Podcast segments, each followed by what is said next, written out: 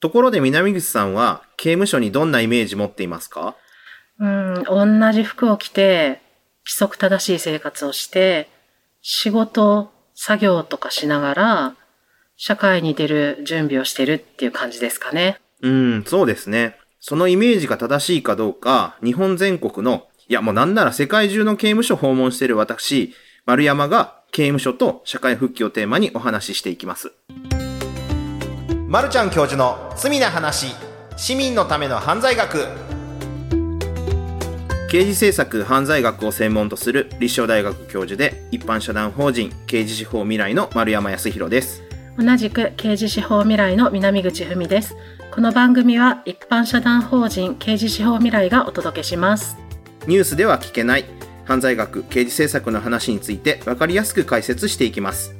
お堅いテーマですが、なるべく親しみやすい形でお伝えできればと思います。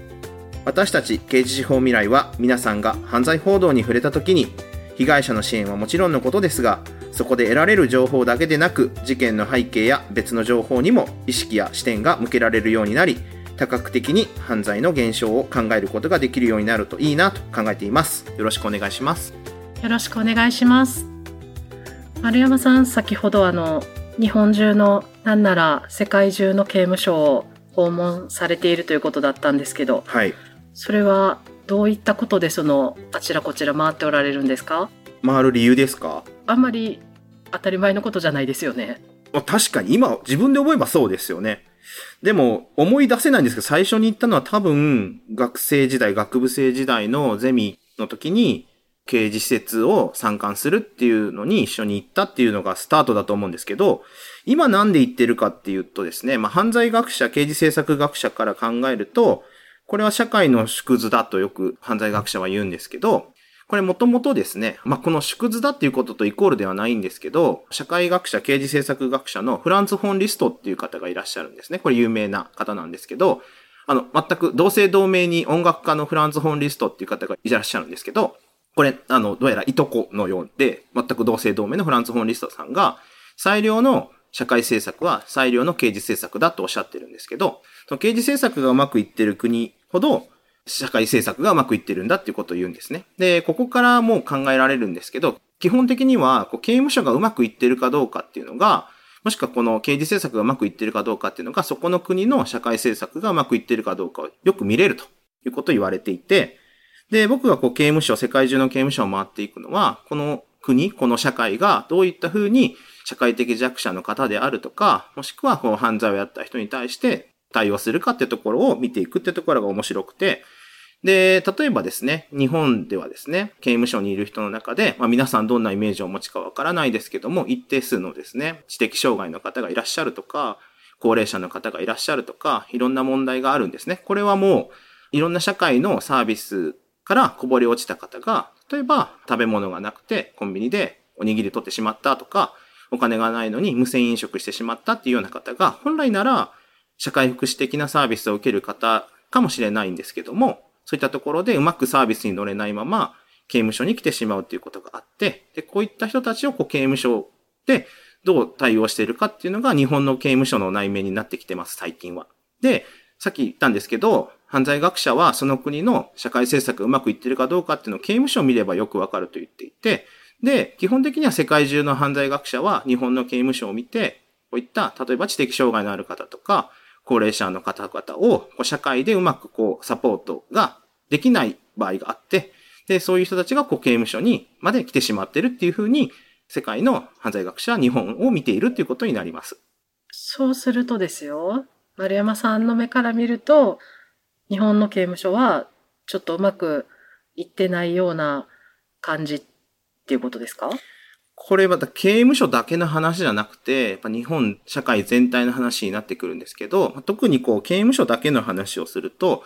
基本的にこう大変だなって僕から見て思うのは、もう現場の人間じゃないのでこう簡単なことは言えないんですけど、刑務所で大変だなと思うのはですね、やっぱ保安施設として、ま、逃がさないとか、で、まあ中で亡くならないようにとか、まあ、基本的にはこう、ね、犯罪をした人なので、そこで刑罰を受けている人を、どうやってその施設の中で安全に生活してもらうか、逃がさないようにするかっていうこう保安施設としての役割が求められるのと同時に、多分多くの人々はですね、あの社会復帰というか、ここで構成していただいて、で、社会復帰してもらいたいっていう思いがあると思うんですけど、実はこの保安施設としての役割と、社会復帰としての役割っていうのは、両局面で違うことがあって、もう少し具体例を言うと、完全にこう保安施設として管理するんならですね、なんかもう人の名前を呼ばないで番号で呼ぶとか、なんですかね、こう無機質に管理だけするっていうのが保安施設としてはもう最高というか、そっちの方に向かえばいい話なんですけど、逆に人と人とのつながりから社会復帰って出てくると思うので、そうするとこう名前を呼び合ってアットホームな笑い声が飛び交うような、そう人と人とのつながりっていうのが社会復帰を重視するとそういう風になってきて、で、刑務所って多分両方求められていて、で、どっちかに重心を置くっていうのは難しくて、ってなると多分保安施設としての役割がやっぱ重視されがちで、そういう意味では、あの、刑務所だけでこう全てを賄えっていうのは多分大変だろうなというふうには思ってます。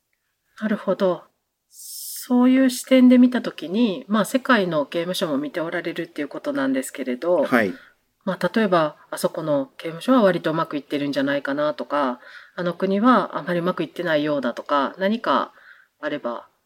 教えていただけますか？うん、これもまたいろいろなんですけど、例えばですね、世界の受刑者として、まあ、トップに行くのはロシアとアメリカが受刑者というか非収容者の人口が多い国なんですけども、アメリカなんかこの80年代とか80万人ぐらいだったと言われた受刑者が2000年超えると200万人とか230万人とかって言われてるんですね。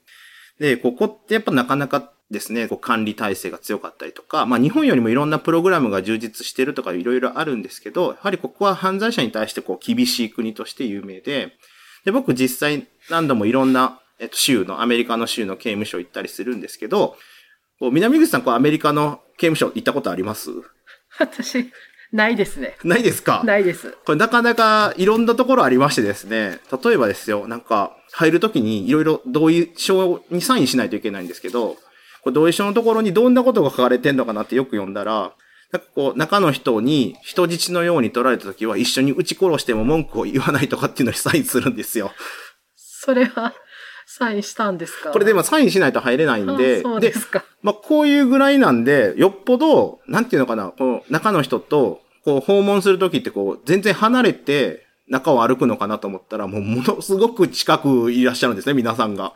で、これなんかね、サインしたもんで、もうそういう人たちとちょっと離れて歩くのかなと思ったら、むちゃむちゃ近く歩いてるやんっていうのがありましたね。え、日本はそんな近くは歩かない？日本はですね、基本的には、この参加に来る人っていうのを、こう、なんて言うんですかね、こう時間を結構厳しく見ているので、なるべく中の非使用者の方々とは会わないようなルートに行く。で、会えるとしてもこう作業をしている工場に入っていくときとかですね。こういうときには、すごく身近に通ったりはしますけど、それも刑務官の方がぴったりくっついてるっていうイメージなんですけど、さっきのアメリカはなんかもう、本当にその辺をみんなうろうろしてる中を、まあもちろん刑務官の人ついてるんですけど、中がみんなうろうろしてる中に入っていくっていうようなイメージですね。これアメリカですね。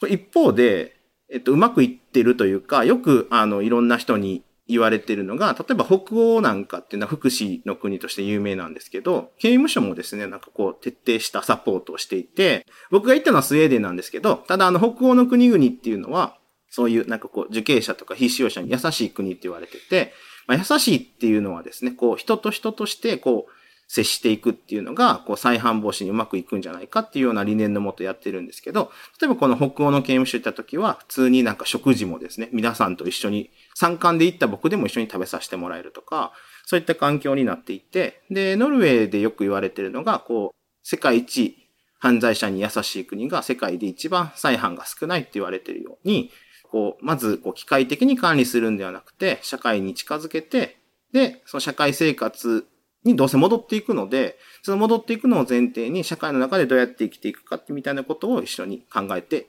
向き合ってるっていうような感じでした。あの、ノルウェーの刑務所って、うん、確かにテレビとかでも取り上げられてると思うんですけど、はい。ここが違うぞみたいなことってもうちょっと教えてもらえますか？むっちゃたくさんあるんですけど、うんうんまあ、例えば、そのさっき社会生活に近いような生活をするって言ってたんですけど、これって、例えば当たり前のことで、こう、出所後は社会の中で生活していくわけじゃないですか。ってなると、例えば日本の刑務所だと、経理婦さんとか、麻酔師の方々がですね、ご飯作って運んできてくれるっていうのがあって、なので、部屋で、ただこう朝起きて座ってっても、ご飯は運ばれてくるんですけど、ただこう、社会生活の中では、ただ朝起きて座ってればご飯運ばれてくるなんてないわけじゃないですか。あったらいいですけどね。ですよね。なので、この時点でもう実は違うくて、うんで、さっき言ったノルウェーの例えば刑務所だと、あの、炊事場というか、こう料理できるキッチンにいつでも行けて、で、冷蔵庫に食べ物入ってて、で、自分で料理しないといけないですね。いけないというか、ね、社会の中では自分で料理するわけなんで、うんうんここでいろんな調理器具を使って、自分でこう料理して、で、ご飯食べると。これはもう社会で生きていくのに必要な力ですよね。ですし、他に言うと、多分皆さん驚かれるものでいくと、例えばですね、まあ、もちろんあの、中の行いがいい人とかっていう縛り、誰にでもそうじゃないんですけど、ノルウェーで面白いのは休暇制度っていうのがあって、で、休暇制度って、休みって思われるかもしれないですけど、その通りで、例えば、こう、僕が見た人で行くと、殺人に関わったような方でも、で、3日間休み取ったんで家帰りますとかって家帰っていくんですよ。で、3日後ちゃんと戻ってこられるんですよ、これが。普通の休暇ってことですよね。そうです。あの、たまに帰りますって。あもちろん休暇が取れたら、お家帰りますっていうふうに家帰っていくんですよね。日本の刑務所にないですよね。これないですよね。だからさっきの言ったノルウェーの特徴なんです。これでも実はすごく合理的な制度で、なんでかというと、まあ、いろいろ言われているのが、こう、再犯を繰り返す人、もしくはこう、すぐに戻ってくる人とか、何度も戻ってくる人っていうのは、出所後にこう、帰る場所がないって言われてるんですね。で、あの、もちろんあの、いろいろね、家族に問題があって、何でも家族が受け入れろっていう話ではないんですけど、ただ、うまくいくならば、その修復が可能ならば、家族関係を崩さないっていうことが、実は、社会で帰る場所が作れるわけなのでで家族関係を壊さないっていうのがすごく大事で、で、この休暇制度っていうのも、こうやって頻繁にね、変えれるっていうのがあると、例えばですよ、南木さん、あの、18年とか20年経った人がね、うんパパだよって帰ってきた時に、あんた誰ってなるわけじゃないですか。なりますよね。でしょ？ってなると、でもこう、たまにこう帰ってくる人が、あ、うんパパ帰ってきたよっていうのが何回もあって、で、出所してきた時にパパお帰りっていう風な、もう家族の受け入れ体制を維持させるというか、家族を崩壊させないように持っていく。もちろんこれ加害者家族の支援も同時にしないといけないんですけど、うんうん非使用者の人にはこうやって休暇制度っていうのを取って、家族関係を壊さないっていうようなことが行われたりするんですよね。やっぱたとえ1年でも3年でも子供って大きくなっていったりするし、ですよねこう、家族とか友達とか職場とかってそうですよね。うんなんか、つながりって大事ですよね。そうですよね。あの、今の話でノルウェーだとこう、社会で暮らすことに向けてのこう準備をしてるって感じがすごいするんですけど、はい。日本はあの、作業してるイメージなんですけどね。はい。作業以外にこう、どういうことやってるんですか？うん。あの、一番確かにメインは作業されてるんですけども、同時に、あの、韓国法改正された時に改善指導っていうのが始まりまして、で、特にこの改善指導っていうのが、あの、条文上行くと、例えば、受刑者の方々に対して、まあ、犯罪の責任を自覚してもらったりとかですね、健康な心身を培ってもらったりとか、社会生活に適応するのに必要な知識とか生活態度を習得してもらうっていうものがあるんですけど、特にこの改善指導の中に特別改善指導っていうのがあって、これいろんな犯罪類型に合わせた特別なプログラムをしようよっていうのが始まってるんですね。で、例えば、どんな類型かっていくと、薬物依存があったりとかですね、あと暴力団員にあるとか、いろんな事情があって、で、改善構成とか、あの、円滑な社会復帰に支障があるっていう風になった時ですね、そういう受刑者の方々に対して、その事情を改善しようっていうのに、いろんなこうプログラムがあって、6種類あると言われてるんですけど、でその一つが薬物依存離脱指導。で、暴力団離脱指導ですね。あと、性犯罪の再犯防止指導。と、被害者の視点を取り入れた教育っていうのもありますし、あと二つですね。あ交通安全指導と、一つは就労支援指導っていうのがありました。これが R1 から R6 と、リハビリテーションの R だと言われているです。リハビリテーションってことはですよ。はい私、さっきあの、日本の刑務所うまくいってますかって聞いたんですけど、はい。うまくいくって何かってしたときに、うん。やっぱり出てきた方が、うん。また入らないでうん。暮らしていかはることがうまくいくってことなのかなって思うんですけれど、その今のプログラムなんかがそういう社会で暮らすことに役立っていってるっていうことになっていますか？これもまた難しいところなんですけど、やっぱこうプログラムっていうのが、かつて言われてたのが、こう内面に訴えかけるものだったんですよね。例えば反省しろとか、悔い改めろとか、こう内面に訴えかけていくやつっていうのが、実はちょっと、あの、犯罪学上はエビデンスいい結果が出てなくて、そうじゃなくて、やっぱこう、生活パターンを変えるとか、行動パターンを変えるっていうのがうまくいくんじゃないかって言われるようになってて、これよく僕も学生に聞くんですけど、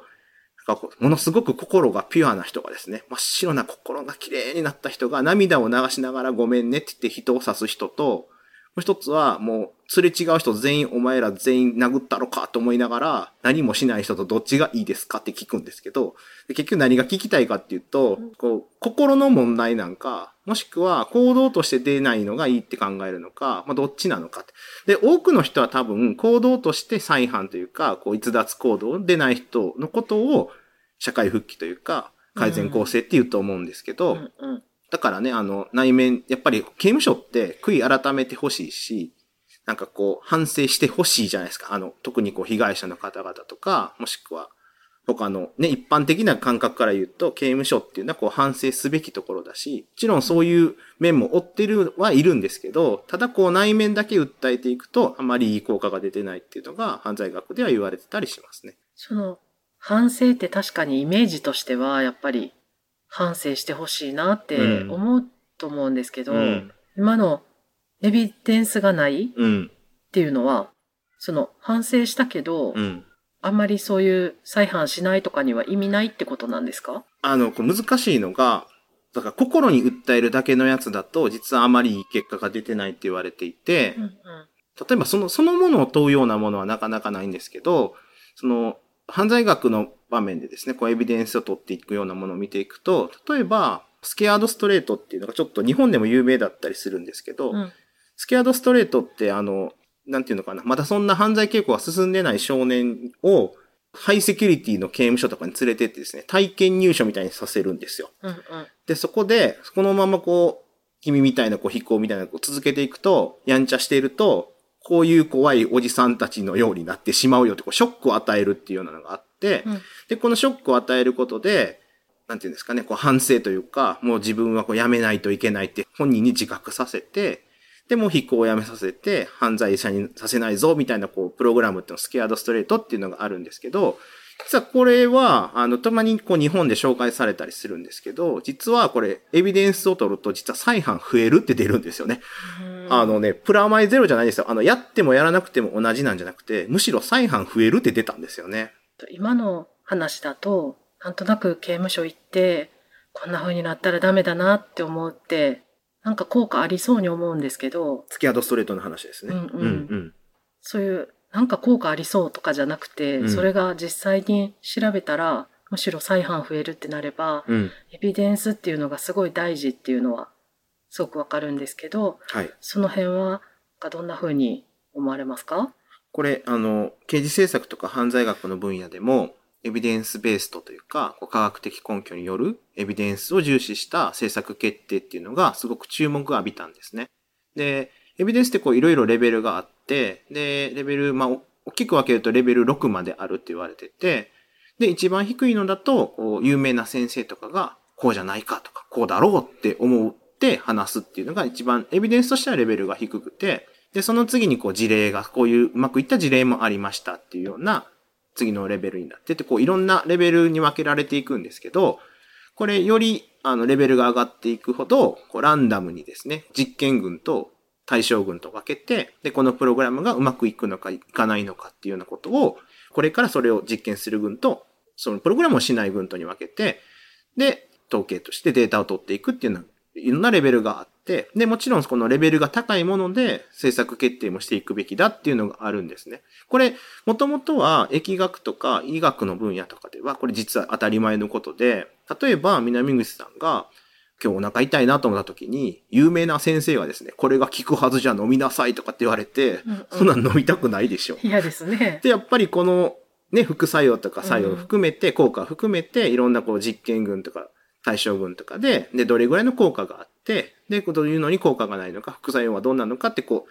研究されたもので医学とか疫学っていうのは進むっていうのは、これ当たり前のことなんですけど、うんうんこれを政策決定の場面でも、これはうまくいくのかいかないのかっていうのを実験して、よりレベルの高いもので決めていった方がいいよっていうのが、こう政策決定の場面でも言われるようになったんですね。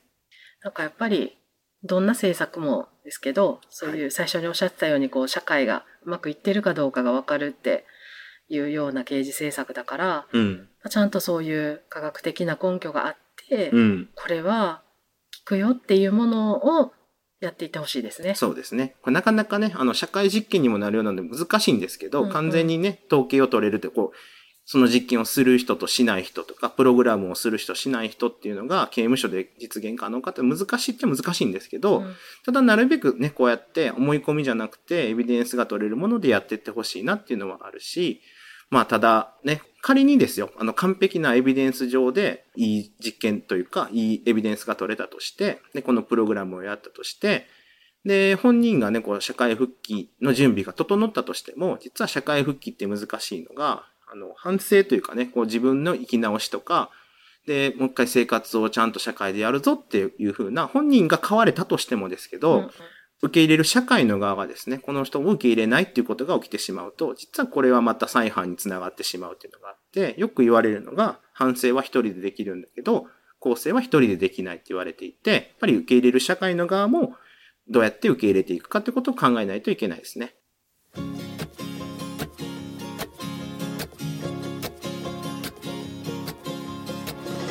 さてここで犯罪学をもっと身近に感じてもらうために犯罪学の観点からエンタメを見ていきたいと思います。はい。今日はですね、刑務所と社会復帰がテーマでした。で、僕のおすすめは、ボーイ A です。えーボーイ A は2008年に公開されたイギリス映画です。少年の時に大きな犯罪を犯した少年が社会に戻ってきて一生懸命働いて仕事を得て友人ができ恋人ができ社会で生活をしていく中であることをきっかけに過去のことが公になってしまってという映画です。はい、あの、本人が頑張って、例えばいろんなプログラムもうまくいったり、で、本人がこう反省するっていう、まあ反省だけじゃないですけど、もうプログラムがうまくいって、社会に戻っていくっていう準備が整って、で、こう本人がね、すごい努力して、もしくはこうね、いろいろ受け入れられるようになっていってっていう頑張るっていうのがとても大事なんですけども、ただ、あの、さっきも本編でも言ってたんですけど、まあ、本人だけではやっぱりどうしようもないところがあって、やはりこう、社会の側がどうやって受け入れていくかっていうところが結構ポイントになっていて、この映画はそこがとても重要なポイントになっています。で、例えばですね、このボーイ A もおすすめなんですけど、